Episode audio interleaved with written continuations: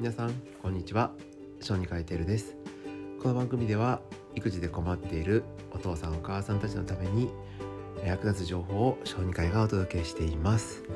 えー、寒い季節になってきて、えー、人によってはもう皮膚の乾燥がひどいという方もいると思います。なので今回は、えー、アメリカ小児科学会から、え冬の乾燥肌対策について紹介したいと思います。特に今回はお風呂の時間の、えポイントについて重点的にお話ししようと思います。もともと乾燥肌の人とかあとアトピーのある方とかは特にやっぱこの冬になった時の乾燥肌がひどいと思います、えー、僕は家でやってる家事の一つが、まあ、お皿洗いなんですけど夏の時ってあまりこう感じないんですけど冬が近づくにつれてだんだんこう手の乾燥がひどくなってきて最近はもう指の方もですね結構乾燥がひどくなってるなというので季節とかを感じるようになっています。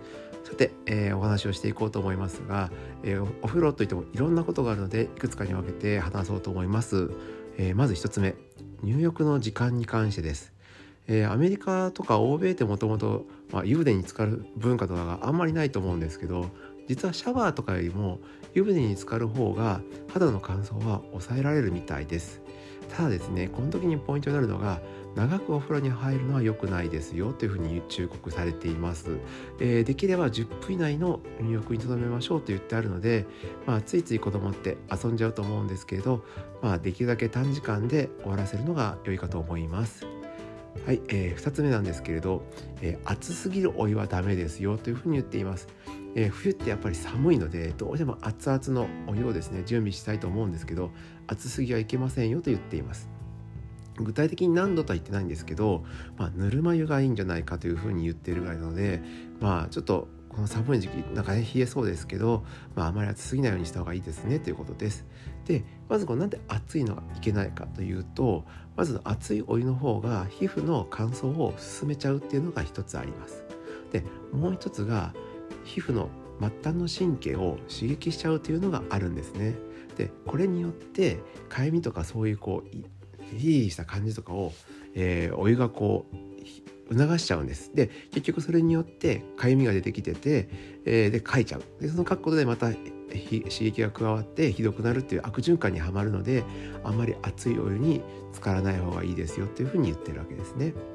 はい、次になりますが泡風呂とか、えー、泡がたくさん出るやつとか匂いがついたような石鹸を使うのやめましょうねということです。でこの泡風呂に関してはまず1つ目の理由としては自分もやったことあるから分かるんですけど楽しいんですよね。で子供が泡風呂するってなかなかこう許可が下りないから楽しいのでついつい長風呂しちゃうんですね。つまり一番最初に言った入浴時間10分以内に出ましょうねっていうのを満たせなくなっちゃう可能性があるので泡風呂やめましょうというふうに言っています。で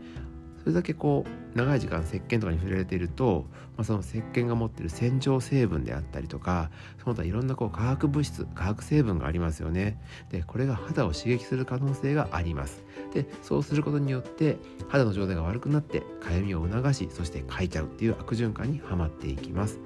今は結構なんか匂いが強いやつとかもあったりして、まあ、それの匂い自体が嫌いなこともあると思います、えー、うちは結構一般的に有名なやつでも使ってても結構うちの奥さんが匂いが嫌がったりとかするのでもう基本的にただの石鹸みたいなやつを使っています。はい。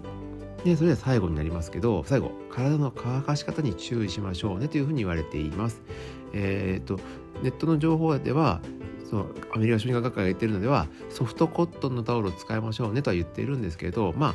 必ずしもコットンじゃなきゃいけないことはないと思うので、まあ、ソフトの部分に重点を置いて説明しようかなと思いますが要はあまり体をゴシゴシとこすりながら拭かないようにしましょうということです。特に乾燥がひどいんであれば、まあ、トントンとして体を拭いてあげる方がいいかと思います。これは赤ちゃんこの子さんがもっとちっちゃい赤ちゃんの時とかによくやってたんですけど、まあ、赤ちゃんの皮膚って弱いのでゴシゴシこすらずにタオルをこう押し当てて乾かしていたのをよく覚えています。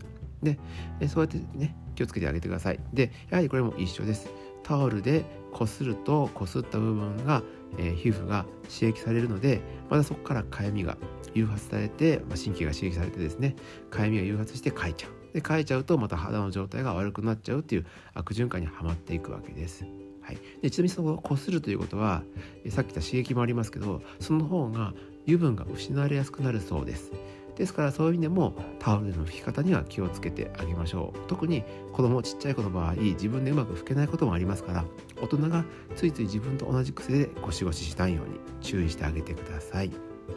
はい。今回はこのようにえー、お風呂の入り方というのと皮膚の乾燥についての話をまとめてみました、えー、もう本当寒い時期でえー、注意が必要になってきます。でプラス本当は保湿剤とかもいるので、えー、できればこうお風呂から出たら速やかに保湿剤をまあ塗りましょうというところまでは書いています。まあ、この保湿の内容に関してはまた、えー、次回以降で詳しく説明をしたいなというふうに考えています。はい、これからもこのように、えー、育児に役立つ情報をお届けしていこうかと思います。以上、小児科医テルでした。